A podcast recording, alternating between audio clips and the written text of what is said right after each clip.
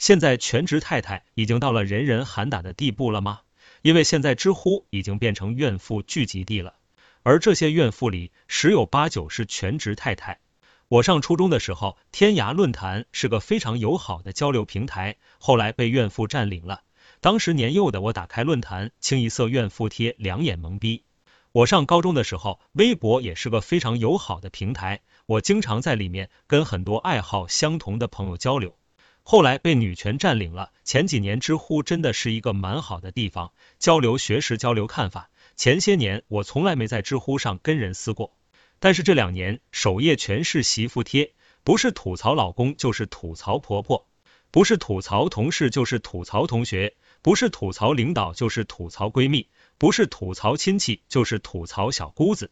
我一直以为知乎是一个交流文化的平台，结果却变成了首页全是儿媳妇聚集地。首页十个贴，起码有五个在跟你说婆媳矛盾，一点小事能撕到天荒地老，好像他们的世界除了这些鸡毛蒜皮的小事没有别的了。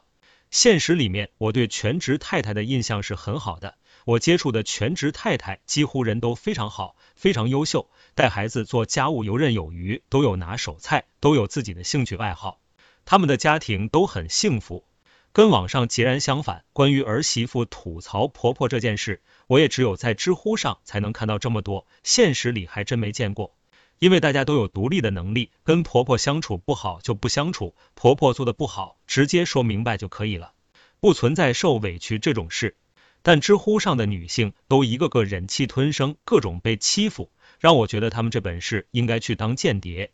等他们把知乎变成下一个微博了，你就看不到吐槽的了。那你会会发现，全职太太简直就是中国之光，全世界的进步都靠这些人推动。而之前喷怨妇的这些人，会被赶到新的社交平台，再过几年，怨妇又可以占领新的社交平台，以此循环。